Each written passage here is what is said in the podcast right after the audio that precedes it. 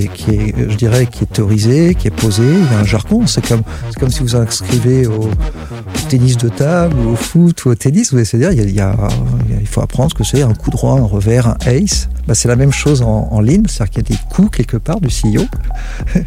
Et c'est des coups qui, qui consistent en fait à aller voir sur le terrain ce qui se passe pour de vrai, pour se réparer la tête. Vous voyez? Et donc, par exemple, le premier truc que je vais faire en tant que patron, c'est que je vais aller à mon service client, je vais regarder toutes les plaintes de mes clients et, ils vont m'enseigner la vie. Et je vais voir. Moi, je pensais que j'ai une super hmm. boîte, je pense que c'est un super produit. Ben ouais, on va aller voir. Bah ouais, là, mon client, il me dit ça, il me dit ça, il me dit ça. Je pensais que j'avais une super organisation, que euh, ce manager-là, c'était un gars euh, exceptionnel, etc. Je vais, je vais partir de ces problèmes-là, je vais voir, et ben, je vais voir qu'en fait, non, les gens dedans sont maltraités. Alors, c'est un peu inconfortable, c'est pour ça qu'il n'y a pas grand monde qui fait de ligne. Bonjour à toutes et à tous, je suis Julien Laure, le CEO de Théodo France. Julien, cofondateur d'Xmakers. Emeric, partenaire chez Raise. Alors bienvenue sur Method to Scale, le podcast qui donne la parole à celles et à ceux qui sont devenus des maîtres dans l'art de l'hypercroissance. Dans chaque épisode, nous décryptons leur méthode pour scaler afin de vous faire partager les apprentissages pour réussir le passage à l'échelle. On a le plaisir d'introduire une nouvelle rubrique dans Method to Scale, la rubrique expertise. Et du coup, on accueille un expert Régis Medina avec nous aujourd'hui. Salut Régis. Salut. Salut Régis. Alors qui est Régis Medina Google est là pour vous aider quand même. Il y a quelques photos de lui hein, qui sont intéressantes. Mais donc euh, Régis, c'est euh, l'homme qui se cache euh, derrière les success stories de la tech et derrière un mot un peu magique, pas toujours très clair et avec des interprétations très différentes. Euh, qui s'appelle euh, le Lean. Et du coup, on est ravi de t'accueillir, Régis. Régis, c'est un peu la légende d'ailleurs. Il y a beaucoup. de transmet son nom de père en fils. Et pourquoi euh, on est très heureux de recevoir Régis, c'est que le, le, point de départ du podcast Méthode to Scale, c'est une discussion avec Régis il y a deux ans autour de la cuisine où en fait on discutait tous les deux sur tout ce que tu fais pour développer les personnes dans le mouvement que, que, toi tu veux initier, on va en parler dans la tech avec le Lean. Et je te disais, mais Régis, c'est génial, tu devrais faire ci, tu devrais faire ça. Elle me dit, mais c'est super, Julien, mais tout me dit ça, mais personne m'aide. Et du coup, je dis, ah ouais, fair point. Euh, écoute, moi, je vais t'aider, je vais monter un podcast. Et euh, j'ai à ce moment-là appelé Julien Masson. Qui me cherche à faire valoir. Voilà. Non, mais j'ai cherché le mec avec qui j'avais plus envie de le faire et euh, que je savais qu'il serait assez chaud. Et on, a, on s'est dit, ok, go, dans trois semaines, on enregistre. Et, du coup, la boucle est bouclée euh, euh, avec toi. Euh, et, je voulais te remercier parce que c'est grâce à toi qu'on a monté tout ça. Et on a envie de te, cuisiner un petit peu et de d'avoir un échange. tu disais tout à l'heure comment faut me paramétrer corporate ou libre. Bah moi, je débug, donc avec, des, avec, des, exemples pratiques. On a beaucoup de questions d'internautes. On en a pas mal discuté dans le précédent podcast. Euh, c'est difficile de comprendre le lean pour, pour ceux qui ne sont pas dedans. Ils ont Toyota, Vision Industrielle. tu vas nous raconter et en plus, il y, y, a plein de misconceptions. Il y a le lean, le lean startup, l'agile, c'est très compliqué. Et euh, du coup, euh, du coup peut-être que ça, ça peut être d'ailleurs une première question c'est quand on parle de lean, de, de, de, de, quoi on parle en fait? Et en tout cas, de, de ton point de vue. C'est ça qui m'intéresse. Le lean selon Régis. oh, selon moi. vous allez comprendre pourquoi. alors, Formellement, le Lean, c'est un, mouvement de gens qui s'intéressent au phénomène de Toyota et au modèle de management qu'a euh, inventé euh, et développé Toyota. Fondamentalement, c'est ça. C'est un mouvement qui est né dans les années 80, où euh, des gens du MIT faisaient un benchmark de toute l'industrie automobile, sachant qu'à l'époque, dans les années 80, c'était la tech de l'époque automobile dans le monde entier, tu sortais de la meilleure école d'ingénieurs, tu faisais de l'automobile. C'est encore vrai, euh, je pense, aujourd'hui, parce que c'est une, une, technologie qui est très très avancée. Il y a peu de gens qui savent, par exemple, que dans une Prius, il y a euh, peut-être 100 millions de lignes de code.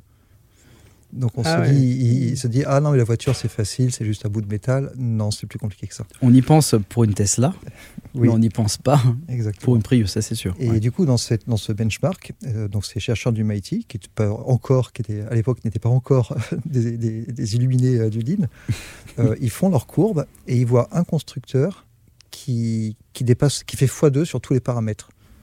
Marche par véhicule, deux fois plus de marche par véhicule, deux fois moins de bonhommes pour faire une voiture, deux fois moins de défauts par voiture, deux fois moins de, capital investi pour concevoir une nouvelle. Et ils se disent, c'est bizarre, on va refaire nos, tourner nos modèles. Ah non, mais en fait, c'est bon. Et c'est Toyota. Et ils voilà, et, ils découvrent ce truc-là. Et ils font un bouquin à l'époque qui s'appelle The Machine That Changed the World. Et, ils commencent, c'est comme ça qu'ils tirent la pelote. Et du coup, il y a des gens qui commencent à regarder, mais qu'est-ce qu'ils font qu'est-ce et, ils, et, ils, essaient de comprendre. Alors, euh, et ce qui se passe, euh, c'est que Toyota a inventé un modèle de management qui est aujourd'hui un modèle qui est excessivement moderne, contrairement à ce qu'on pense, et qui est une façon euh, qui est, selon moi ou selon les, gens de ma communauté, qui est le seul modèle crédible qui soit une alternative au management qu'on appelle tayloriste financier, dans lequel on se dit une boîte, c'est un truc que je manage par des, tableaux de chiffres en mettant des gens dans des process. Voilà. Et donc l'idée, c'est que le Lean est, un modèle de management qui est, complet, qui est parfaitement rodé parce que ça fait depuis 80 ans. On sait que ça marche. On sait que ça marche dans toutes les activités. Ça marche dans l'automobile, dans le marketing, dans le recrutement, dans la vente, dans, le digital, dans la santé. Donc il n'y a, pas de doute. Et, c'est un corpus de connaissances. La, la tragédie du lean, c'est que, euh, en fait, elle est double. C'est que, on va le voir dans la conversation, c'est que c'est pas facile à comprendre en tant que tel. Mm. Et c'est normal, vous allez voir pourquoi. Et la deuxième, c'est qu'il n'y a pas un organisme central qui distribue euh, ou qui porte la parole. Vous est-ce que dire? Parce que c'est un travail de recherche. Et du coup, y a, on n'a pas de système qui empêche quelqu'un, euh, comme par exemple Eric Ries en 2010, le gars lit, le gars qui a monté Lean Startup, il lit un bouquin euh, de Teishi Ono, qui est un des, des architectes, je dirais, du, système Lean. C'est celui qu'on a étudié euh, au lycée. Exactement. Enfin, pas moi. Et, moi non plus. Ah, mais est-ce que t'as pas été au lycée, toi Moi, c'est il y a longtemps. À Je sais même pas si t'as été à l'école. Et, du coup, il lit ce truc-là et se dit Ah, mais c'est exactement ce que je fais. Mm. Ah, mais moi, je fais ça, mais dans les startups, ah, bah, je sais pas, je vais appeler ça une startup. Ah Sauf que bah, le mec, il est très fort en marketing, mm. contrairement à nous qui sont du lead. et du coup, euh, ce phénomène, il y a dans les années. Euh, ce qui se passe, c'est qu'une des raisons aussi pour lesquelles les gens ont étudié euh, Toyota, c'est que leur, leur, modèle marche tellement bien qu'au bout d'un moment, ils ont fait monter le niveau de jeu à, à un tel point que tous leurs concurrents ont, été obligés de suivre, ou sinon ils mourraient. Parce que le niveau de performance était tel que... C'est le euh, benchmark de l'industrie. Exactement. Donc dans les années 80, on ne le sait pas, mais ils ont failli mettre General Motors par terre. Parce qu'ils commençaient à être très très très agressifs euh, sur le, sur le territoire américain. donc, comme ils ont été euh, très, je dirais, puissants, bah, ils ont été observés, observés mmh. recopiés. Et il y a des armées de consultants en fait qui sont, qui sont mis à exercer en disant en fait on vend du, on vend du lean. Mais en fait ils l'ont fait avec une, une, compréhension qui était, euh, on, pourrait dire, étriquée. Mais et, en fait les gens venaient voir ce qui se passait avec leur modèle de une entreprise, c'est de la productivité, c'est mettre les gens dans des cases, c'est euh, faire des, des suivis de chiffres. Et comme en fait ces gens-là, c'est ce qu'ils venaient chercher, bah, c'est ce qu'ils ont trouvé. Et c'est ce qu'ils ont diffusé. Et donc, ce qui se passe, c'est qu'aujourd'hui, si vous allez voir dans tous les grands cabinets de conseil, ils ont des practices euh, Lean qui sont de l'outillage Lean dévoyé pour faire des programmes de cost-cutting. C'est pour ça qu'on a, vous allez voir dans les échos, ils vont vous dire euh, euh, l'hôpital va mal, parce qu'on fait du Lean. Et c'est une aberration totale et c'est une tragédie pour l'humanité. Pour toi, en une phrase, le Lean, c'est? Le Lean, c'est, en une phrase, je dirais, c'est la discipline du patron pour apprendre à faire une entreprise qui apprend tous les jours. D'accord, apprendre tous les jours. Tu peux revenir Comment toi t'es tombé dedans? Comment tu t'es passionné avant euh, pour le lean? Alors, Je sais que tu as un parcours euh, technique. Euh, tu étais dev au début, non? Ouais, ouais, ouais, Alors, donc moi j'étais dev, programmeur. puis après, du coup, donc ça, moi, je suis sorti de l'école en 95. J'ai été un des, des, derniers de ma génération à, à devenir tech lead. Parce que à l'époque, euh, je, me disais, euh, si c'est pour passer euh, du temps en réunion avec une cravate, avec des gens qui comprennent rien à ce qui se passe, je préfère rester collé. Et en fait, en 98, j'ai été un des des trois, deux, trois premiers Français en fait, à découvrir ce qu'on appelait les méthodes, ce qui allait devenir beaucoup plus tard les méthodes agiles. Ça s'appelait Extreme Programming. Ce que je te disais, c'est que c'est le premier livre que, un des premiers livres business que j'ai lu en 2011. Extreme Programming de Régis, tu m'as dit, excuse-moi. ouais, c'est ça. Et du coup, moi, j'étais vraiment à fond là-dessus. Euh, parce que euh, ce que je cherchais à l'époque, et ça va aussi nous aider pour la suite des conversations, c'est que en creusant ces, ce, travail de, comment est-ce qu'on code bien, ce travail d'extreme programming, j'ai vécu, je dirais, dans les années 99-2000, j'ai vécu des moments euh, dans une équipe de dev où en fait l'équipe fonctionne vraiment, vraiment très très bien. Tout le monde sait exactement ce qu'il faut faire, le niveau est très élevé, on va super vite, on fait des bons niveaux de qualité. Sur mon premier projet Extreme Programming, euh, il y avait eu des stats, on avait livré notre projet, c'était un projet de 18 mois, on l'avait livré avec 6 mois d'avance. euh, c'est pas fréquent en informatique. On avait un taux de défaut qui était 100 fois inférieur à celui des équipes à côté. Donc en fait, j'ai vécu ce moment-là et en fait, ce que je fais, ce que je fais depuis, c'est ma carrière qui est construite comme ça, c'est que euh, j'essaie de reproduire ce truc-là euh, à des échelles de plus en plus larges. Donc j'ai commencé au niveau de l'équipe, donc là on est en 2000, et du coup je suis devenu, euh, j'ai développé une addiction à ce machin-là que j'essaye de recréer. Voilà. Et, et tu as vu que ça marchait? Alors je vois que ça marche sur l'équipe de dev et moi j'étais arrivé dans une logique entre 2000 et 2005 où grosso modo le faire au niveau d'une équipe de dev on savait faire. Hmm. Par contre ce que je vois c'est que ça sert à rien au bout d'un moment, c'est mon raisonnement en 2006, c'est en fait, ça sert à rien de faire une équipe de dev si toute la boîte autour fait n'importe quoi. Je me rappelle d'une anecdote où tu me dis, euh, tu, fais, ce projet incroyable, et ton manager te... Oui, mon premier projet Extreme Programming, celui dont je parlais, en fait, euh, on a livré euh, six mois, enfin avec six mois d'avance. Deux semaines après, j'étais freelance à l'époque. Et c'était un jeudi. Il me dit Régis, franchement, ce que tu as fait, c'est bravo, c'est exceptionnel. Maintenant, tu te dégages d'ici. Parce que devenu et plus je fort dis, que lui. pourquoi bah, C'est pas comme ça qu'on travaille. Hmm. Voilà, donc je, je, incroyable. suis un peu habitué à la résistance. Pour, pour, faire le, lien avec ce que tu dis, toi. Que et ce qui se passe, c'est que l'agile, quand, quand c'est passé à l'échelle, ça va être important aussi pour notre compréhension de ce qui se passe avec le lean, c'est que ce qui, toutes les pratiques techniques, toutes les pratiques qui avaient vraiment de l'effet, en fait, ont été mises de côté en se disant finalement, euh, c'est pas grave, on va se parler tous les matins, on va faire des, des tickets, tout va bien se passer. voilà. Hmm. Et alors, quand ce truc-là est commencé à passer à l'échelle, ça passait un peu moins bien. Et moi, j'étais dans une phase où j'essayais de comprendre de plus en plus en profondeur. Et il se trouve que le Lean était, est une des inspirations euh, de l'agile. Alors, j'ai commencé à, lire des bouquins, des bouquins de, bah, mon prof, qui est le, gourou euh, Michael Vallée. J'ai lu le Goldmine, j'ai lu deux fois, j'ai pris des notes. Euh, j'ai commencé à dévorer plein de bouquins, parce que je, je suis un gros bosseur. Et j'ai fait une rencontre de quelqu'un qui était en train, qui s'appelle Marie Piagnas, qui était en train de monter un cabinet de conseil.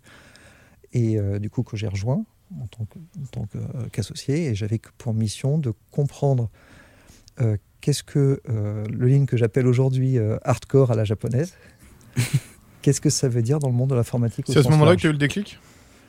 Alors, je pense que le déclic, il est plutôt. Parce que à l'époque, je croyais encore que le Lean, c'était un espèce de process et que c'était un peu de l'agile mieux et que hmm. c'était un process qu'on mettait en place dans la boîte. J'entends ça des fois on entend beaucoup ça. Ouais. souvent, on te dit est-ce qu'on pourrait mettre du lean? Ouais, ouais, On pourrait en mettre... en place du lean dans la boîte. Tu peux m'en mettre quelques mois, pour quelques euros, un peu de lean. Tu me de ça et, surtout, je ne veux pas m'en occuper. Tu vois. Et alors, du coup, pendant 8 ans, euh, j'ai mm. fait ça. J'ai fait le vrai consultant avec les costards cravates, etc. J'ai pris l'avion et tout, c'était très sympa. Euh, et euh, ce que j'ai fini par comprendre, donc on faisait des, grands déploiements auprès de, de, centaines de personnes pour essayer de développer des programmes Lean. Et en fait, le truc s'effondrait tout le temps. C'est-à-dire que les consultants arrivaient, on améliorait, puis on repartait, et deux semaines après, il ne se passait plus rien. Mmh.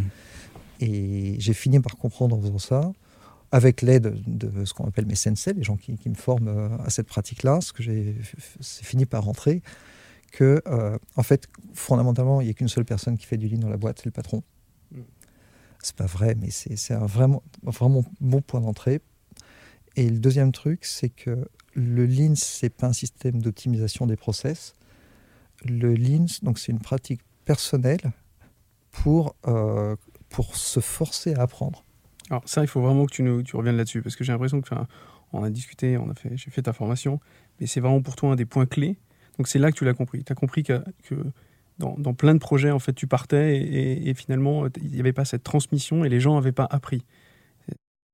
il n'y avait, avait, pas appris parce qu'en fait, il cherchait, il cherchait le, le gain euh, tout de suite.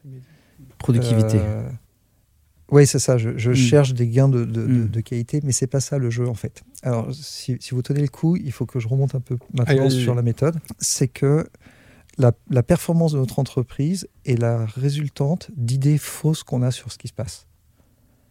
On a lancé un produit, ah c'est sûr, ça va marcher, les clients adorer. On le lance, c'est le flop. Euh, on pense que c'est vachement mieux. euh, il faut qu'on recrute tous les vieux, tous les qu'o- des jeunes. Il faut qu'on recrute des vieux. Il faut qu'on mette, faut qu'on développe cet outil. Il faut qu'on mette en place ces process. Et en fait, l'idée c'est que les managers prennent ces décisions. euh, ils font ça en codir, un lundi ou en off-site. Ils se disent on va mettre ça en place. Et après, on le met en place, puis après, c'est une catastrophe. Mais de toute façon, c'est pas grave, le manager est passé au truc d'après. Et l'idée, c'est que euh, la perspective du lean est un peu différente. C'est vrai de se dire, en fait, à chaque fois qu'on regarde pourquoi est-ce qu'on n'a pas réussi, pourquoi est-ce que notre performance est limitée, c'est qu'il y a un truc qu'on n'avait pas compris. Et du coup, on va essayer de se dire, En tant que leader. En tant que leader, alors ça, il faut que ça commence par le patron, et après, ça va redescendre Tu veux dire partout. qu'on. Ouais, ce que tu es en train de dire, c'est qu'on peut être aveuglé des fois? Ou on n'a pas envie de le Ah, C'est pas savoir? qu'on peut, c'est qu'on est en permanence aveuglé, en fait. Euh, On a tous une, une vision euh, limitée du monde. On, a- on est euh, ébloui par nos convictions, par nos envies. euh. par tes idées. Ouais, moi, j'aime, euh, moi je pense que, je sais pas, euh, on n'a pas de chef parce que moi je suis convaincu qu'il faut pas de chef. Par exemple, ça c'est une idée. euh, Google est parti là-dedans. L'idée vient comme ça. hein. Google se dit on va essayer une boîte sans chef. Ils se disent oh c'est compliqué. Au bout d'un moment ils disent Hmm, finalement bah, ils font venir Eric Schmidt en disant finalement un CEO ça sert à quelque chose. Après ils refont euh, le département RH de, de Google refait une étude pour savoir finalement est-ce que c'est utile d'avoir des managers? Ils dépensent, je sais pas combien, ils mettent deux, deux ans. Ils disent ah bah oui il faut avoir un ma- manager. Du coup, ils ont dépensé je sais pas combien à lutter contre une idée fausse qu'ils avaient sur un manager. Ça sert à rien. C'était pas complètement inutile. hein. Ça, je le prends sur des questions de management, mais ça va être vrai. Regardez-le dans vos entreprises, si vous êtes un peu mature, sur tous les produits que vous avez lancés qui n'ont pas marché, pour lesquels vous êtes dit en amont Ah, c'est une super idée, ça va faire un carton. Vous voyez ce que je veux dire? Et l'idée, c'est de se dire qu'une fois qu'on est convaincu, qu'on sait en fait qu'on fait ces conneries-là, la pratique du lean est une discipline qui est, je dirais, qui est théorisée, qui est posée. Il y a un jargon. C'est comme, c'est comme si vous inscrivez au, tennis de table ou au foot ou au tennis. Vous c'est-à-dire, il, y a- il faut apprendre ce que c'est un coup droit, un revers, un ace. Bah, c'est la même chose en, ligne, c'est-à-dire qu'il y a des coups quelque part du CEO. Et c'est des coups qui, qui consistent en fait à aller voir sur le terrain ce qui se passe pour de vrai pour se réparer la tête. Vous voyez? Et donc, par exemple, le premier truc que je vais faire en tant que patron, c'est que je vais aller à mon service client, je vais regarder toutes les plaintes de mes clients et, je- et ils vont m'en- ils vont m'enseigner la vie. Et je vais voir. Moi, je pensais que j'ai une super Mm. boîte, je pense que c'est un super produit. Ben ouais, on va aller voir. Bah ouais, là, mon client, il me dit ça, il me dit ça, il me dit ça. Je pensais que j'avais une super organisation, que euh, ce manager-là, c'était un gars euh, exceptionnel, etc. Ben, Je vais, je vais partir de ces problèmes-là, je vais voir, et ben, je vais voir qu'en fait, non, les gens dedans sont maltraités. Alors, c'est un peu inconfortable, c'est pour ça qu'il n'y a pas grand monde qui fait de lean. et c'est pour ça que c'est beaucoup plus confortable de se dire, mettez en place du lean, faites venir Mm. des consultants, mettez en place euh, Ça des tape trucs. un peu dans ton ego, en vérité. Ouais, parce que ce que tu dis, c'est que c'est c'est vraiment le, le patron, le CEO, qui doit descendre euh, au niveau de l'opérationnel pour comprendre ce qu'il fait, comment il le fait et, et quels sont ses problèmes. C'est Oui. ça, c'est ton gamba, c'est ce que tu. Oui, parce que euh, un des trucs que j'ai appris, alors il y, a- il y a des inconvénients et des avantages à être consultant. Je ne suis pas exactement un consultant, mais grosso modo, je pense avec plein de gens. Euh, ce, ce que j'ai appris, c'est que une boîte, en fait, c'est la, la projection de ce qu'il y a dans la tête de son patron. Merde. Là, tu fais peur. vous, vous allez, vous allez dans plein de boîtes et Bien vous sûr. allez voir. C'est différent après quand c'est une grosse entreprise et qu'il y a eu plusieurs générations, mais dans notre monde de la tech où il y a des fondateurs, Oui. regardez ce qui se passe. Vous allez voir, la boîte, c'est la représentation de ce qu'il y a dans la tête des dirigeants, des fondateurs. Et alors l'idée, c'est que puisque la boîte euh, représente ce qu'il y a dans la tête des fondateurs, bah, c'est- c'est- vous, voyez, vous voyez un peu là où, où je veux en venir. C'est s'il faut changer la boîte, Il faut changer le fondateur. il faut changer le fondateur. Sachant que tu, et Alors- tu dois lutter aussi contre un truc qui est très puissant, c'est que dans, dans- dans la culture euh, qu'on nous apprend, c'est euh, tu, tu te fais mal, tu, tu fais bien ton taf, ensuite tu montes, et quand tu montes, il faut vite des gens pour gérer ce truc dur que tu as fait qui était horrible. Et, du coup, Et tu, sachant encore. Et, et tu veux pas. euh, en fait, non, mais tu, tu veux pas Ouais, t'en bien occuper. sûr, bien sûr. Dans ton modèle Parce mental, c'est du micromanagement. c'est pas mon travail, Bien euh, sûr, moi je suis pas là-dessus. Et, Voilà. et du coup, aller voir en bas, c'est un challenge de vis-à-vis des, managers intermédiaires parce qu'ils ont l'impression que tu tu, tu vas voir un truc qui que tu devrais pas voir. Exactement. Et c'est un challenge pour toi parce que tu te dis, mais en fait, est-ce que c'est à moi de le faire? C'est très dur. Voilà. à accepter. Alors, du coup, pour, pour revenir sur, euh, pour reprendre un peu le raisonnement, ce qu'on se dit, c'est que effectivement, le, le Lean, il y a plein de versions. Euh, c'est quoi le vrai truc? Le vrai truc, c'est une pratique pour, c'est une pratique pour les dirigeants. Et euh, c'est une pratique auquel je vais me soumettre. Je vais faire des exercices Lean. Je vais aller regarder mes, re- mes retours clients. Je vais aller regarder mes délais. Je vais aller regarder mes problèmes de qualité, mes défauts. Je vais aller regarder les conditions de travail des gens. Donc ce, truc-là est théorisé. Je fais ça je, je régulièrement. je- oui. je- juste une parenthèse. Quand tu le dis, ça, ça paraît être du bon sens d'aller voir tout ça. Mais dans ce que tu vois, ça ne l'est pas. D'aller Ah, sur on le est- terrain. On n'est pas du tout. euh, vous avez déjà vu du bon sens dans l'entreprise? Il y a absolument- Regardez, regardez ce que, ce que vous vivez en tant que Mm. dirigeant, en fait. Qu'est-ce que vous vivez d'autre que euh, des erreurs, des problèmes, des clients qui gueulent, des, des gens qui font n'importe quoi? On est entre nous, là. Vous êtes d'accord ou pas? C'est- Ouais, tu peux y aller, ouais, on n'est pas enregistré. on, on est entre nous? Oui, voilà.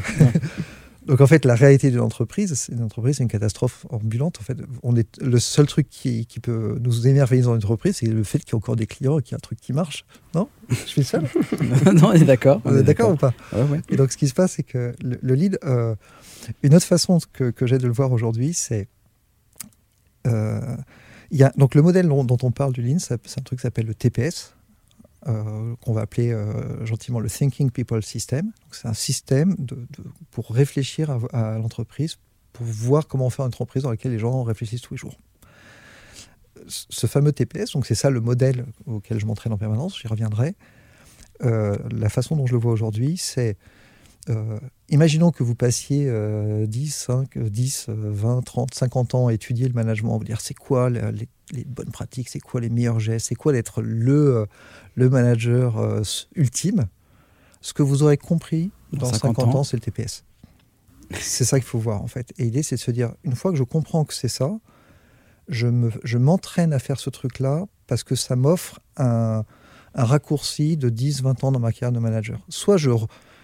re- euh, si on regarde ce que c'est que le métier de management, c'est une des activités euh, les plus complexes qui soient. Il faut connaître le business, il faut connaître la vente, il faut connaître le, le recrutement, la psychologie, il faut connaître les dynamiques de groupe, il faut, connaître, faut avoir des théories sur, euh, sur la gestion des flux, sur le management des opérations, sur le management de la qualité, sur la technologie, La négociation. vous êtes d'accord? Donc on a un skill set qui est d'une largeur qui est infinie.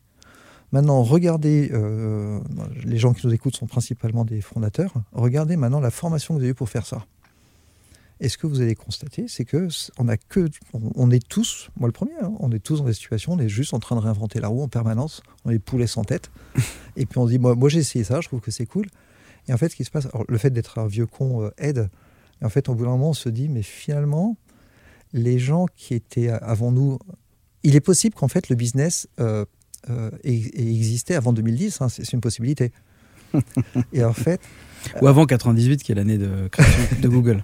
oui, exactement. Et en fait, ce qui se passe, c'est naissance, non? si on regarde même euh, les, les gens il y a, du siècle dernier, ils ont inventé euh, le vol, ils ont envoyé des gens dans l'espace, ils ont inventé le radar, euh, l'imagerie médicale. Ils n'étaient pas Les que vaccins, cons en fait. Vous voyez? Mm. Et euh, le fait d'avoir une, une- une société qui est, euh, qui est secouée par des, innovations technologiques, en fait, on fait ça depuis 150 ans. Et l'idée euh, du, du Lean, c'est de se dire, soit je, je vais utiliser les 20-30 prochaines années de ma carrière à réinventer la roue, mais pourquoi pas?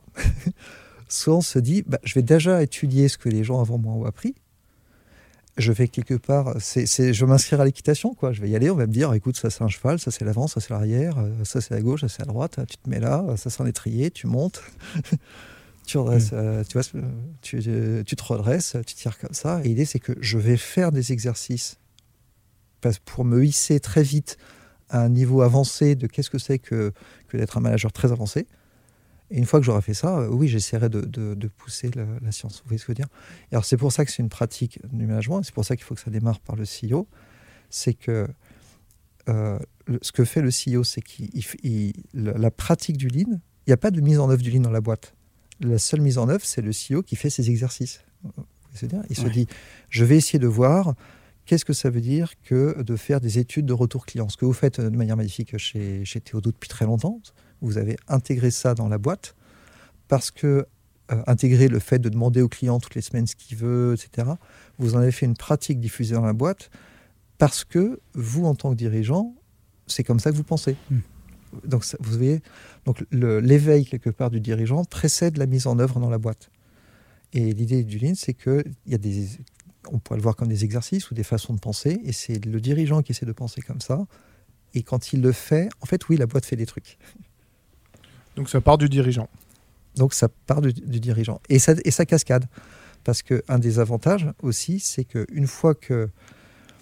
euh, une fois qu'on a passé l'idée que euh, non mais c'est pour les japonais ça marche pas chez moi non mais ça marche pour faire des voitures mais ça marche pas pour faire des campagnes marketing une fois qu'on a surmonté ces idées fausses euh, une fois qu'on a mis un peu son ego de côté qu'on se dit bon je vais apprendre ce truc là parce que c'est quand même pas con L'idée, c'est que ça nous offre un accélérateur qui est incroyable. C'est pour ça que les, les- les dirigeants qui mordent un peu, euh, il y en a, je crois, autour de la table, en fait, on devient addict parce que le truc nous fait progresser à une vitesse tellement importante qu'après, on est en manque. On a l'impression qu'on stagne. Je ne sais pas si vous le ressentez aussi. Et ce qui, fait, euh, ce qui crée aussi un peu cette, cette impression de, un peu de secte, de bulle, c'est que les gens qui sont dedans, Mhm. ils deviennent un peu shootés au fait que en fait, j'apprends tellement. Moi, je pense à Régis, vraiment sincèrement, je pense que j'apprends plus vite aujourd'hui en ligne qu'il y a 10 ans. C'est que c'est une exponentielle le truc. Et plus on rentre dans le truc, plus on apprend. Vous voyez Et Alors, ce qui se passe, c'est que quand le patron devient addict à l'apprentissage, bah, en fait, Ouais, bizarrement. tout le monde, le- son N- les N-1 au codir, bah, il faut qu'ils suivent. Hein Vous voyez ce que je veux dire? Et en Mhm. fait, la boîte se transforme parce qu'elle suit. Et comme le patron est une fusée qui, qui monte très très fort en termes d'apprentissage, ça lève toute la boîte vers le En haut. gros, tu résumes le truc, c'est-à-dire qu'il faut rendre addict toute une boîte à l'apprentissage. Il faut commencer par le dirigeant. Il faut shooter le dirigeant. c'est un et, monde- euh, voilà. Après, on- franchement, euh, euh, je voudrais être très précis, disclaimer, c'est un monde libre. hein. On peut réussir sa boîte, il y a plein de façons. Euh, vous, voulez, vous, vous mettre en, vous êtes en forme, vous pouvez très bien faire du tennis de table, euh, être Curling, un petit d'opéra, faire du curling ou du Ah, karaté. tu fais pas du sport élect pas un sport élect Mais tu peux peut-être revenir là-dessus. Régis, c'est intéressant. C'est euh, du coup, tu, tu peux nous donner des exemples euh, de sociétés qui l'ont mis. Tu as cité Théodo, mais, mais tu en as plein d'autres. que ouais, ouais, mais tu accompagnes plein de, plein de dirigeants. Donc peut-être nous donner des exemples. Alors, et et ouais. concrètement, qu'est-ce qu'ils ont mis en place? Ce que, ce que nos eux. éditeurs ils veulent comprendre, c'est que c'est- ça paraît un peu long, un peu compliqué, ça paraît un peu assez théorique aussi. Et, et du coup, concrètement, qu'est-ce qu'ils mettent en place Et, c'est quoi ton système Quelques noms d'entreprises déjà qui l'ont mis en place. Alors, pour qu'on arrive à d'entreprise, il faut revenir. Alors- c'est pas vrai, c'est des entrepreneurs. C'est Ouais. des personnes. On va- Mmh, si parfaitement on reprend. Régis, entreprise, sinon on rebascule dans le mauvais truc. hein. C'est Oui. pas Aramis, c'est le patron d'Aramis. Tout à fait, oui. Voilà. Alors, euh, bon, historiquement, il y avait sur Toyota. Les grands noms qu'on connaît, euh, il y a Amazon. Oui. Donc, il faut savoir que euh, Jeff Bezos, en fait, quand ils sont arrivés dans les, dans les années 2005-2006, qu'ils ont voulu passer leur système euh, logistique à l'échelle, en fait, ils ont fait un benchmark de quelles étaient les méthodes euh, les plus efficaces. Et grosso modo, ils ont été coachés par les anciens de Toyota. Donc, il y a pas mal de concepts chez, chez Amazon qui sont issus de ça. Et c'est une boîte qui a, qui a plutôt décollé. Euh, euh, une autre boîte que, que je trouve intéressante aussi, parce que c'est vraiment contre-intuitif, c'est Pixar.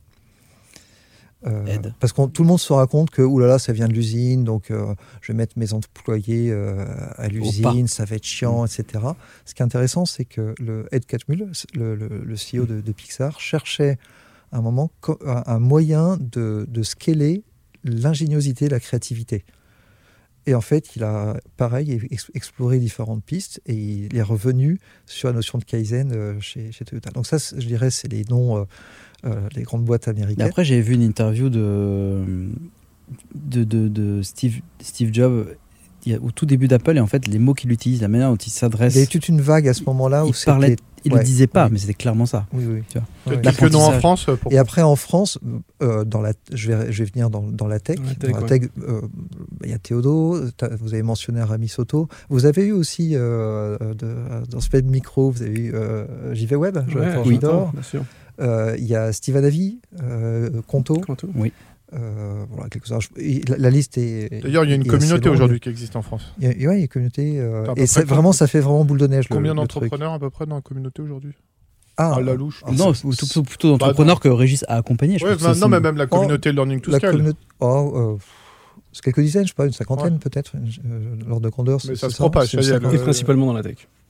Alors, ce qui se passe, c'est que là, on parle beaucoup de, de- de moi, ce qui, ce qui me gêne. Moi, je fais partie d'un- d'un- d'une communauté et c'est vraiment Mm. important pour moi. Donc, euh, euh, moi, je suis euh, le, le- le fruit et le contributeur d'une communauté qui, qui s'appelle l'Institut Lean France, qui est une communauté de gens qui, dans tout un tas de. de- de- D'industrie. de- d'industrie, en fait, explorent ce que le lean veut dire dans telle ou telle industrie. Voilà. Et ce qui se passe, c'est que dans cet écosystème-là, moi, euh, qui viens de la tech, en fait, j'ai une affinité pour ça, euh, je suis le gars qui explore ce que veut dire le lean dans la tech. Ouais, ok. Et, et un truc important pour moi, c'est que le- un, travail que je fais, c'est que j'essaye de, de le faciliter l'accès au lean à des CEO, euh, tout en restant aussi proche que possible, tout en restant un bon, euh, un bon transmetteur. Vous voyez, c'est- une logique un peu comme les arts martiaux. C'est-à-dire que je- si je suis prof de karaté ou d'aïkido, j'essaie de véhiculer du bel aïkido.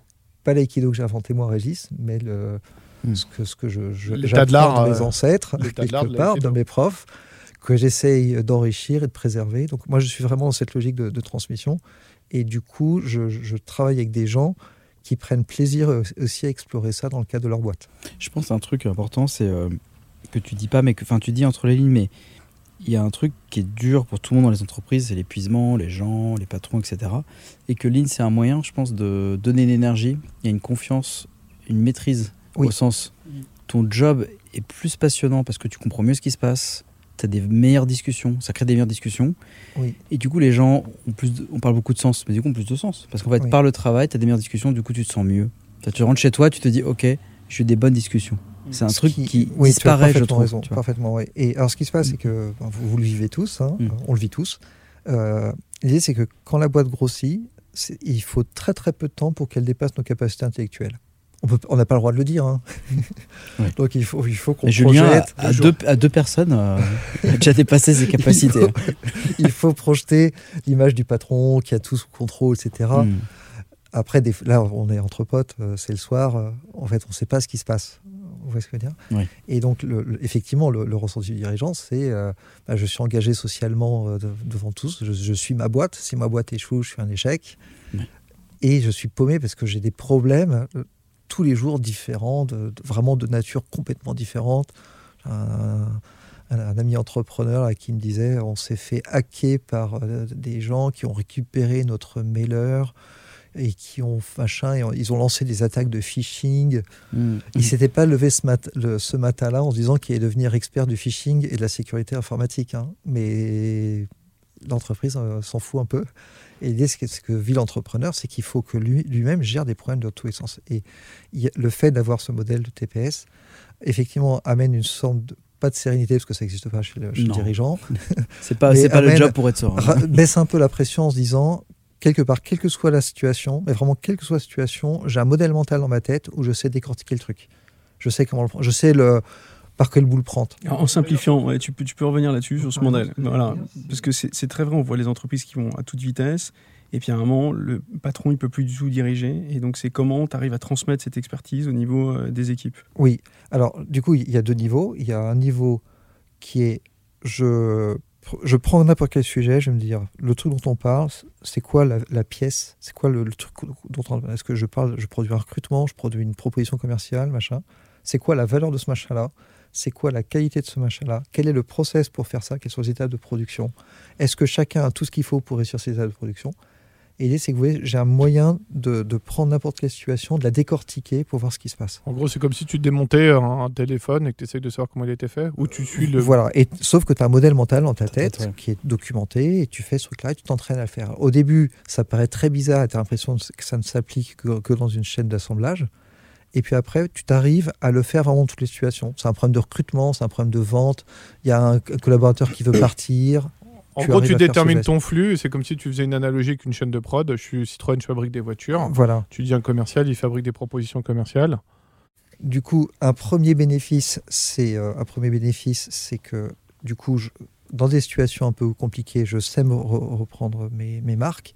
Deuxième bénéfice, c'est que puisque, du coup, en tant que dirigeant, je sais m'expliquer ce que je fais, ben, tout d'un coup, j'ai des, j'ai des leviers pour former tous mes managers.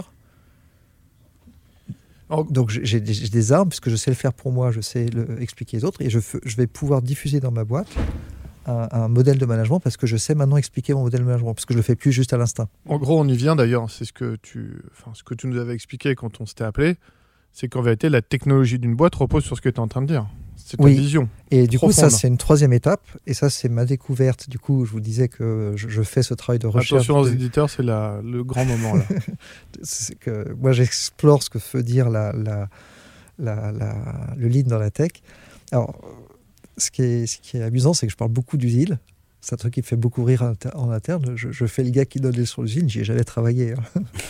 Donc, euh, Parce que t'es quand même. mais un- comme les gens qui sont autour de moi en général en, hein. en savent encore moins, euh, personne Ça ne fonctionne. très- Tu sais que c'est une super Par contre- analogie, hein, le coup de l'usine. Ouais, exactement.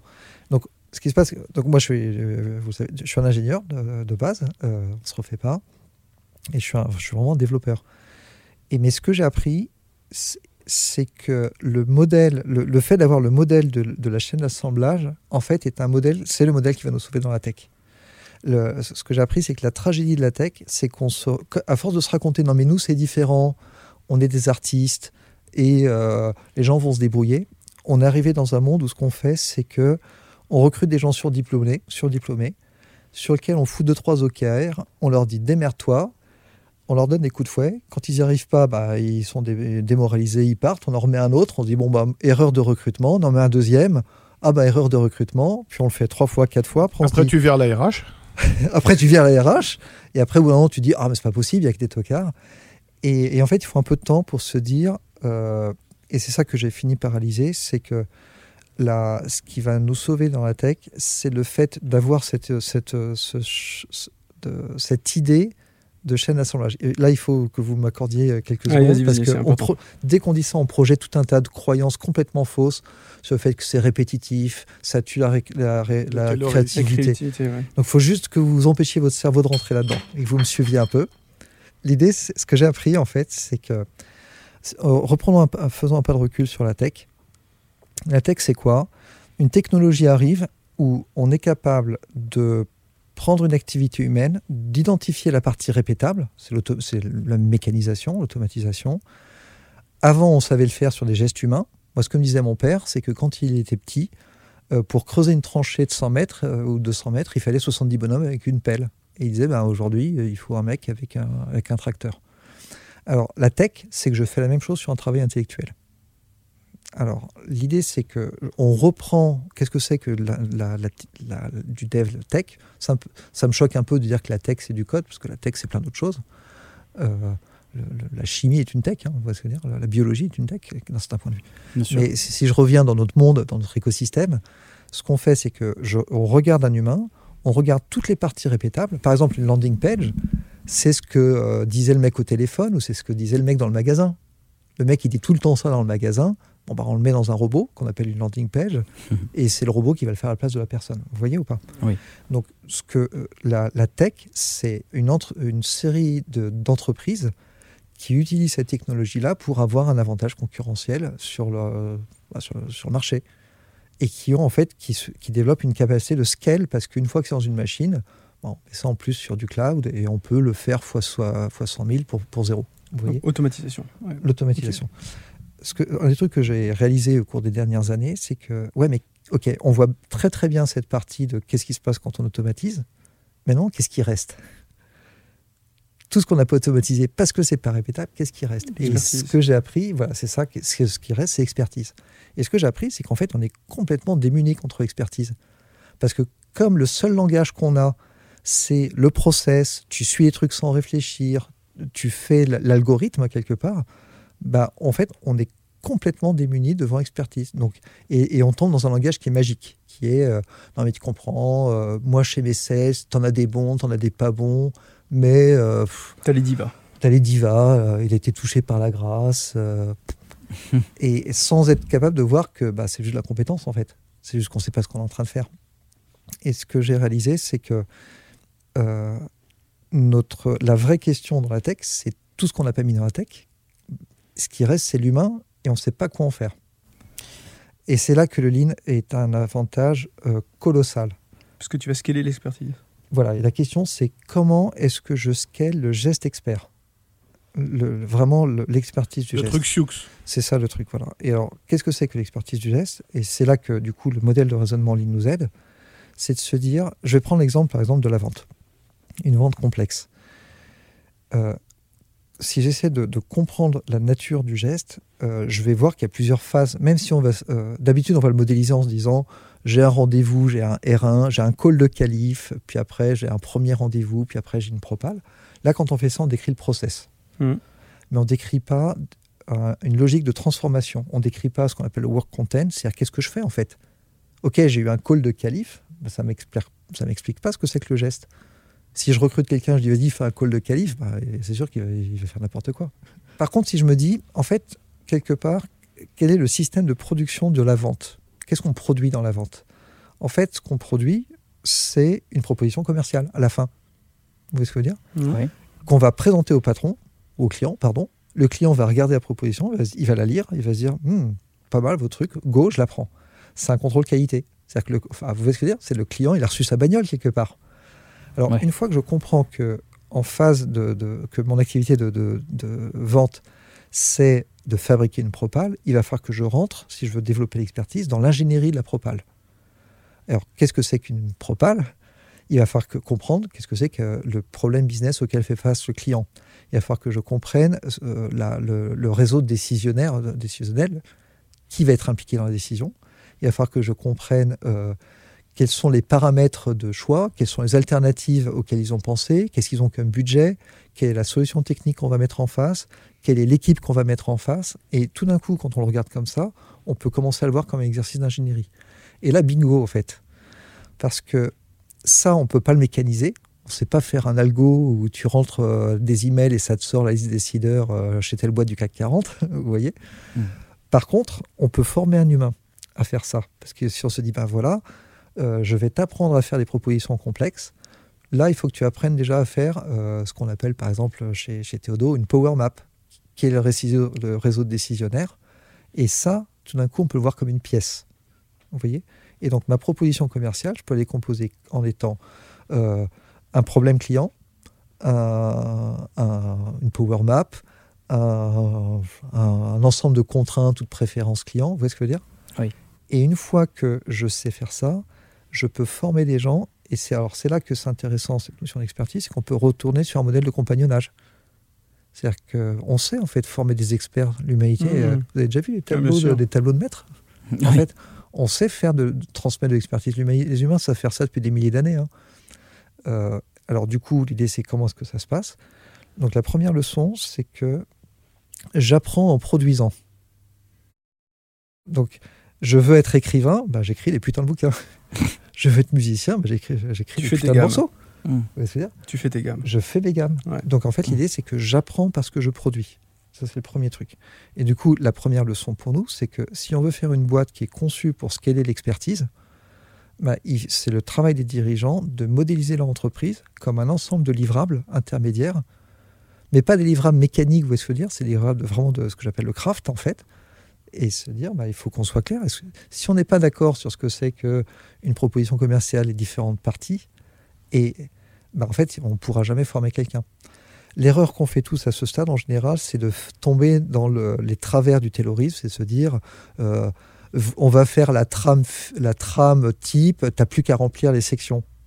Et vous voyez ce que je veux dire? Donc, ce que je dis est un peu ambigu, parce qu'on peut vite faire des erreurs. Mais si on se dit que chaque... euh, ou par exemple, euh, je vais... Je, euh, je, sais pas, je suis dans le marketing, je produis des posts LinkedIn. Bah, c'est un livrable. Bah, L'idée, c'est que si je suis en train de former quelqu'un à, faire des posts LinkedIn, bah, un- alors, du coup, l'idée, c'est que la personne, elle, apprend, elle va commencer à apprendre à voir chaque post LinkedIn, non pas comme un truc qu'elle produit, mais en fait, elle, pourquoi est-ce qu'elle fait des posts LinkedIn? Parce qu'elle est en train d'apprendre à faire des posts LinkedIn. Vous voyez le truc ou pas? Donc, le premier truc, c'est d'associer, je développe l'expertise parce que la personne accepte de voir dans ce qu'elle a produit la valeur de son craft et qu'elle prend plaisir à façonner un livrable dont elle est fière. Donc ça, c'est le premier truc qu'il faut créer. Deuxième truc, c'est que, donc j'apprends, premier, j'apprends par la production. Le deuxième, c'est que j'apprends dans le cadre d'une relation avec un mentor. Donc il faut que j'ai quelqu'un qui m'inspire et à qui je peux montrer mes posts LinkedIn. Et à chaque fois que je vais montrer, il va m'apprendre un truc et il va me donner euh, encore plus d'envie d'approfondir mon art. Ouais, mais attends, est-ce que c'est pas un peu théorique? Je suis désolé, je te challenge un peu là-dessus, mais euh, c'est en gros, tu es en train de demander à l'expert de donner son savoir. Donc le gars, il aime bien, il connaît son truc, etc. Et il n'a pas envie de se dire, euh, bah, en fait, parce que ce que tu es en train de dire, c'est que fait. finalement, l'expertise, tu la mets à la portée de tout le monde pour autant qui bosse, qui travaille sur le sujet. Oui. Mais tu vas quand même demander à un gars de donner son savoir. Et Oui. le gars en interne, et la première chose qu'il va faire, c'est vouloir le garder. Il a raison. s'il, veut, veut être freelance, il peut faire ça. Et, et du coup, comment concrètement, dans les entreprises, tu arrives à, à dire au gars, eh ben, écoute, tu as une expertise, tu vas la passer à l'autre, c'est valorisant. Enfin, c'est quoi, le, quoi le chemin derrière? Ouais, alors ce qui est intéressant, c'est que euh, en explorant ce, ce sujet-là, donc c'est un sujet sur lequel je, je travaille depuis, euh, depuis deux ans en fait, hein, monter une boîte là-dessus, essayer vraiment de le comprendre. Euh, ce que j'ai découvert en fait, c'est que un, donc on n'a pas de modèle de scale dans, dans- de scale de la partie expertise. Quand on essaie, parce que deux, on raisonne pas comme ça, parce qu'on a des idées euh, fausses, mais ce qui se passe, effectivement, quand on essaie de le faire, ce que je pensais initialement, c'était que la difficulté, c'était de former les juniors. En fait, j'avais, tort. Ce qui est très dur, très dur c'est, de, former les experts. Je bien croire. Parce que euh, l'idée, c'est que il y a une différence entre expert et formateur. Euh, et l'idée, c'est que. Alors, euh, je peux- on ne peut pas convaincre tout le monde là, par rapport à ta question, Émeric. Mm, mm. Mais l'idée, c'est qu'on va chercher des experts qui ont compris que la, la suite de leur progression, c'est de d'enseigner. C'est- euh, Encore une fois, c'est re le compagnonnage. Euh, C'est marrant si je fais le lien avec mon expertise euh, personnelle, enfin mon, expé- mon expérience pardon, personnelle. Donc, euh, Régis en, en 2000, c'est vraiment le gros codeur. alors, j'avais pas les cheveux longs, mais pas loin, vous voyez ce que je veux dire. Euh, Moi, je lisais des, des bouquins de C++ pour me détendre, euh, vous voyez. Ah, on imagine Euh, bien. Toi, tes soirées. Bon ingé. Ouais, voilà, exactement. Le mec vraiment cool, euh, qui, qui, Ça avec marche qui bien on a en envie de passer. des- non, très mal. Enfin, je sais pas ce que c'est, mais c'est très intéressant comme concept. mais, mais du coup, l'idée, c'est que, euh, du coup, je, je, je, je freinais comme euh, des cas de fer pour pas devenir manager, parce que moi, je voulais garder le lien avec la technique. Et j'ai accepté de le faire parce que extreme programming. Mais en fait, ce que j'ai réalisé, c'est à quel point j'étais con plus tôt. plus tôt. c'est que au bout d'un moment, quand je quand j'étais tech lead quelque part, et ce que j'ai fini par comprendre, c'est que j'avais une équipe, on était 8 devs, et comme je travaillais avec chacun d'entre eux, alors comme on faisait du pair programming, j'avais quatre tâches en parallèle, mais en fait dans ma tête, je savais exactement ce qui se passait toute la journée, je savais sur quoi travaillait tout le monde, et ce que j'avais réalisé, c'est que je codais à travers les huit autres. Vous voyez Alors du coup, au lieu de faire une tâche à la fois, j'étais en train d'en faire quatre. Et du coup, je apprenais quatre fois plus, quatre fois plus vite que n'importe qui dans l'équipe. Et, ce qui est intéressant, c'est que les gens qui étaient, plus juniors que moi, c'est normal, hein, en fait, ils faisaient des erreurs que moi je faisais plus parce que j'étais un peu plus, vieux. Et du coup, leurs erreurs me présentaient et comment attaquer leurs erreurs, y réfléchir, me faisait réfléchir de manière très très très profonde. Et ce que j'ai fini par comprendre, c'est que pour continuer à apprendre, il fallait que j'enseigne. Et, et encore, c'est vraiment ridicule pour moi de l'apprendre parce que l'humanité c'est ça depuis des milliers d'années.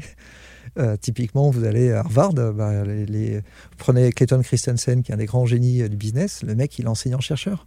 Au bout d'un moment, l'expert interne, il faut lui dire que soit tu végètes dans ton coin, tu, tu restes le gars aigri euh, qui croit qu'il sait, plus personne ne peut lui parler, soit en fait tu acceptes de devenir une personne dont la boîte a besoin et qui est la, suite de ton expertise, et maintenant tu vas apprendre parce que tu vas former les autres. Par contre, il faut le faire intelligemment parce que euh, le problème qu'on a aussi avec la formation, c'est un autre apprentissage depuis deux ans, c'est que on, est tellement convaincu que la formation, c'est qu'on te met devant des slides chiants, devant 300 slides euh, passifs comme à l'école, que euh, quelque part, on a détruit le plaisir de former, le plaisir d'être formé. Et on revient du coup à débunker le dirigeant. Parce que si le dirigeant, lui, il dit au manager, ton taf, c'est d'enseigner, et que lui, il le fait, il le prend comme tel, bah la boîte change. Voilà. Et, Et, alors, si- du coup, c'est- et du voilà. coup, tu Et vas là, on commence à voir un peu la big picture par rapport au lean. C'est-à-dire que je vois, le, je vois ma boîte comme euh, premier, premier niveau, c'est c'est la pratique du dirigeant. Et j'apprends à voir ma boîte en posant des questions parce que j'apprends moi à monter une boîte en me formant au TPS. Deuxième truc, c'est que en faisant ça, j'apprends à voir ma boîte comme des passages de, de témoins en fait, de livrables. Et j'ai des pratiques pour que les gens commencent à regarder leurs pièces, commencent à étudier comment est-ce qu'on fait une meilleure, ce qu'on appelle une pièce, quel que soit le truc, hein, post LinkedIn. Et je crée la culture d'aller regarder si on fait des bonnes pièces, si on fait des bons passages de témoins, si on le fait vite. Et en fait, j'apprends à réintéresser chaque personne à ce qu'elle produit au quotidien. Vous voyez? Aujourd'hui, on est dans une situation qui est double, qui est euh, les gens se désintéressent de plus en plus à leur travail. Pourquoi est-ce qu'ils se désintéressent? Parce qu'en fait, comme leur chef vient pas voir, c'est que c'est pas intéressant. Si le code que je fais, mon tech lead vient pas le voir, bah, c'est que le code c'est pas bien. Si mon post LinkedIn, mon CMO vient pas le voir, ce qu'il me dit, c'est que le CMO, c'est pour- le- les posts LinkedIn, c'est pour les stagiaires. Donc le premier truc, c'est que si je remets de l'énergie Tu revalorises. là-dedans, parce que je regarde le craft et le plaisir de faire, je revalorise. Deuxième truc, c'est que aujourd'hui, je ne sais pas si vous lisez les journaux et si vous parlez des entrepreneurs, mais tout le monde parle euh, de rentabilité et d'efficacité. Bah, en fait, est- la clé elle est là. hein. C'est quoi la rentabilité? C'est ça, c'est une autre leçon du Lean, c'est que l'essence de la rentabilité, c'est le right first time. C'est je fais exactement le geste une seule fois du premier coup pour faire le produit que le client venait, que le client voulait. Ouais. Donc, ce qui se passe, c'est qu'aujourd'hui, dans nos entreprises, comme en fait, on n'a pas posé nos, nos systèmes de production, enfin nos, nos pièces, ben, on a plein de gens qui font plein de trucs dans tous les sens. Mais oui, bien sûr, ça, ça dégueule de, de, de- de- de l'argent dans tous les sens. Ça pourrait être le titre de ton bouche, un prochain livre. là. Ce que tu viens de dire là. Right first time. Ouais, c'est un des concepts de, base. Voilà. Et l'idée, c'est que qu'est-ce que c'est que la performance? Et du, du coup, en fait, tout est lié. C'est-à-dire que si je veux un système scalable et efficace, il faut que j'arrive à déjà à me débarrasser de mes idées fausses en tant que dirigeant. Il faut que j'arrive à, à voir mon entreprise comme un endroit où les gens viennent tous les jours pour produire des trucs. Et toute la chaîne de management, elle n'a pas d'autre rôle que de réintéresser les gens à faire bien leur geste du premier coup. Vous voyez? Et, et- et- et c'est complètement antinomique avec ce qu'on fait aujourd'hui. Aujourd'hui, ce qu'on fait, c'est qu'on recrute des gens, on leur dit j'ai pas le temps de t'occuper de toi, on va trop vite, mets-toi là, Oui, débrouille-toi, et tu vas t'en sortir. Et même plus, parce que maintenant, c'est. euh, Il y a des signaux quand même qui vont à l'inverse, du coup, qui montrent que on y est, c'est pas gagné. C'est euh, les gens veulent rester chez eux pour travailler, ce qui veut vraiment dire Oui, que- exactement. ce qui veut vraiment dire que sur leur lieu de travail, personne ne s'intéresse à ce qu'ils font, parce que Oui. du coup, autant être chez soi Oui. pour être productif. Ouais. Et l'autre, euh, l'autre, l'autre indice, c'est euh, les gens, même maintenant, euh, les plus jeunes, veulent être euh, indépendants. Oui. Mm. C'est-à-dire Et- que, comme j'entends que ce qui est important, c'est la profitabilité, autant être profitable Oui. pour moi-même. Oui. Tu vois, et du coup, c'est, ça, ça, donne, ça, ça projette que c'est Oui. peut-être plus grave Ouais, que ce qu'on, imaginait il y a 10 ans. Tu vois, c'est-à-dire que les startups n'ont pas apporté aujourd'hui de réponse. Ouais, mais c'est marrant que ça. tu dis ça, on en a parlé euh, sur un précédent podcast, mais c'est Google qui a fait une analyse avant l'été et qui disait les gens avec le télétravail sont devenus hyper productifs. Donc là-dessus, on a vachement gagné. Et on a perdu l'innovation et on a perdu la transmission du savoir. Oui. Donc ça, ça rejoint ce que tu dis, c'est Oui. que derrière, toi tu dis au contraire, il faut aller chercher l'expert, Oui. lui dire toi tu sais bien faire, je vais te valoriser. Oui. Derrière, je vais chercher ce que tu sais faire, tu vas l'apprendre aux autres Oui. et on va le formaliser un peu. Il y a quand même une étape un peu de Dans des formalisme, pièces dans des concrètes. pièces. Ouais, donc il y a- il y, a une méthode derrière, hein, tout ça, on comprend que c'est une méthode, c'est pas forcément évident à mettre en place, euh, mais derrière, tu vas chercher ce savoir, tu vas le transmettre, et chaque personne, tu vas la revaloriser, en tout cas lui redonner un intérêt à son travail, parce que derrière, tu as mécanisé ce que tu avais à mécaniser, donc du coup, tu voilà, Oui. as enlevé la partie, euh, mais tu lui as redonné de la valeur euh, et, et le goût sur la partie un peu En gros, c'est ce que tu appelais le compagnonnage, enfin, ce qui Oui. existe Ouais, déjà. Tu as juste à regarder un reportage là-dessus et tu reproduis ça dans Et c'est pour boîte. ça que je parlais de tragédie du lean. C'est qu'on est tous en train de chercher comment donner du sens, comment faire de l'efficacité, Alors que ça existe depuis des en pensant que le lean c'est un truc has-been, alors que le lean c'est notre, c'est notre turfu, c'est notre futur en fait. Le- D'ailleurs, on peut conclure un peu sur ta vision du lean de demain? Est-ce que tu penses que c'est quelque chose qui va s'étendre ou au contraire, ça va rester sur une micro-communauté? Alors, le- le- donc il y a une première t'es un tragédie. bon gourou ou pas? Ouf. Il y, a- il y a une première tragédie du lean, c'est que c'est que les gens pensent que c'est un truc euh, has-been de l'usine, etc. Bon, alors le- que c'est un mot, truc ouais, très très très moderne. Donc euh, c'est ça qu'il faut qu'on arrive à surmonter. La deuxième tragédie, c'est que ça demande, c'est fait pour des gens qui ont le plaisir de l'effort. Il faut aimer, il faut avoir, il faut prendre plaisir à aller sur le terrain, à se heurter euh, aux difficultés, à essayer de comprendre les choses en À profondeur. un peu mal. C'est- Voilà. C'est comme l'art martial, tu fais tes katas, tu Voilà, il y a des gens il y a qui du prennent travail plaisir à faire ça. Et alors du coup, l'idée c'est que le Lean s'adresse à des, à des gens qui ont envie de bosser. Ayant vécu quelque part la vague agile, moi j'ai pas de vision de tout le monde va faire du Lean. J'y crois pas trop. Et, et je pense que ce serait même un manque de respect parce que, ça, encore une fois, c'est un monde libre. Ce que j'essaie de faire, c'est ma vision, ce que j'essaie de, fabriquer avec toutes mes activités, j'ai plein d'activités, je travaille 7 jours sur 7, mais ce que j'essaie de faire, moi, c'est de faciliter l'accès au Lean pour des dirigeants qui veulent s'y mettre. Ce que je pense très sincèrement, c'est que notre société en fait est à bout de souffle. Les gens veulent plus aller dans les grosses boîtes. Ils veulent plus nous- maintenant aller dans les startups non plus. Non. Ils veulent rester chez Ils eux. veulent, ils veulent plus bosser. Donc l'idée, c'est qu'on a juste cassé le monde du travail. Et ce, que je, ce dont je suis vraiment convaincu, c'est que le Lean, c'est le modèle qui va réintéresser les gens euh, au, Au monde travail. du travail. Donc on n'a pas besoin que tout le monde s'y mette parce que tous les managers ne voudront pas faire le modèle. Mais ce que j'essaye euh, humblement de faire, et encore une fois, je ne suis pas tout seul, on a tout l'Institut Lean T'as France. on est une, une formation d'ailleurs là-dessus. Oui, j'ai une formation là-dessus. Euh, un moi, j'essaie de réfléchir à comment est-ce que je scale le lean. Du coup, moi, je fais des, ce qu'on appelle les Gemba avec quelques dirigeants. J'ai construit la formation euh, Learning to Scale pour former les gens. Et j'ai aussi cette activité que je fais avec euh, Aino, en fait, qui est une entreprise qui a pour vocation d'aider les dirigeants à construire tout, tout ce système de production, tout ce système, euh, etc. Je fais ça parce que j'essaie de voir comment Et scaler la le nuit, truc. tu écris tes livres. Oui, exactement. Est-ce que tu dors, Régis de- Euh, Peu. Peu, Et, peut-être. et l'idée, c'est que euh, ma vision, c'est pas tout le monde en fait. Ma vision, c'est qu'on a réussi à reconstituer, au moins dans le monde de la tech, des bulles, des endroits où il y a des gens Ça qui fonctionne. reprennent le plaisir de, De de- bosser. de- de bosser ensemble, de faire des choses, d'écouter les clients sans que ce soit vu comme une attaque. Si on arrive déjà à se faire des, des bulles, et le- ce que j'essaye de soutenir, parce que ça fait vraiment partie de la méthode, c'est de démontrer qu'en fait on gagne beaucoup, beaucoup plus d'argent avec ça. Je pense Et que ça peut être le quelques mot de la belles, ouais, quelques très belles réussites. hein. On a parlé de Théodo, Aramis. Oui. Quelques beaux succès là-dessus. Pour autant que ça vienne du manager, du CEO en haut, Oui. que ça s'infuse dans la boîte et Oui. qu'il y ait la pratique. Il y a du boulot en fait. C'est pas magique. Il y a hein, du boulot. C'est très plaisant. C'est plaisant. Il y a des hauts et des bas parce que ça, c'est l'entrepreneuriat. C'est c'est plaisant. Et l'idée, c'est que c'est accessible à tous. Hein. C'est pas. euh, faut pas. euh, Bon. C'est accessible à tous. Par contre, il faut juste prendre plaisir à aller sur le terrain, se, Et on se peut frotter gagner du aux blé, équipes. donc si on fait bien du lean. Et quand on le fait- et en fait, bah, l'idée c'est pas une finalité parce que, Non, en soi, mais l'idée c'est que quand on le fait bien, Tu crées des boîtes on est puissantes. récompensé Tu crées par de le valeur. fait que Tu crées de la valeur partout. que comme on crée de la valeur, bah, en fait, on se crée euh, du profit qui permet de, de garder le- son autonomie et, et le plaisir Bon, de jouer. je pense que c'était une bonne conclusion. Bah écoute, merci Régis. Un c'était, grand merci, euh, Régis. passionnant. Merci, Merci pour vous. Et, euh, Merci à vous. Et à bientôt sur le Gameba. À bientôt. Merci Régis.